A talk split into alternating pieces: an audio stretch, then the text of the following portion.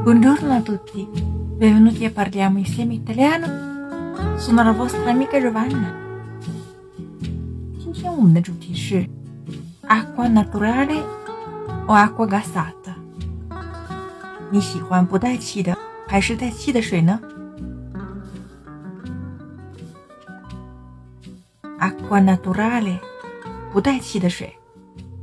如果是带气的呢，我们叫做 acqua gasata 或者 acqua frizzante。Per esempio, è meglio prendere acqua minerale.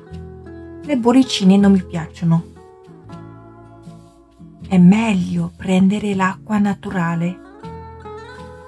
还是点不带气的水好了。Le bollicine non mi piacciono. 我不喜欢气泡。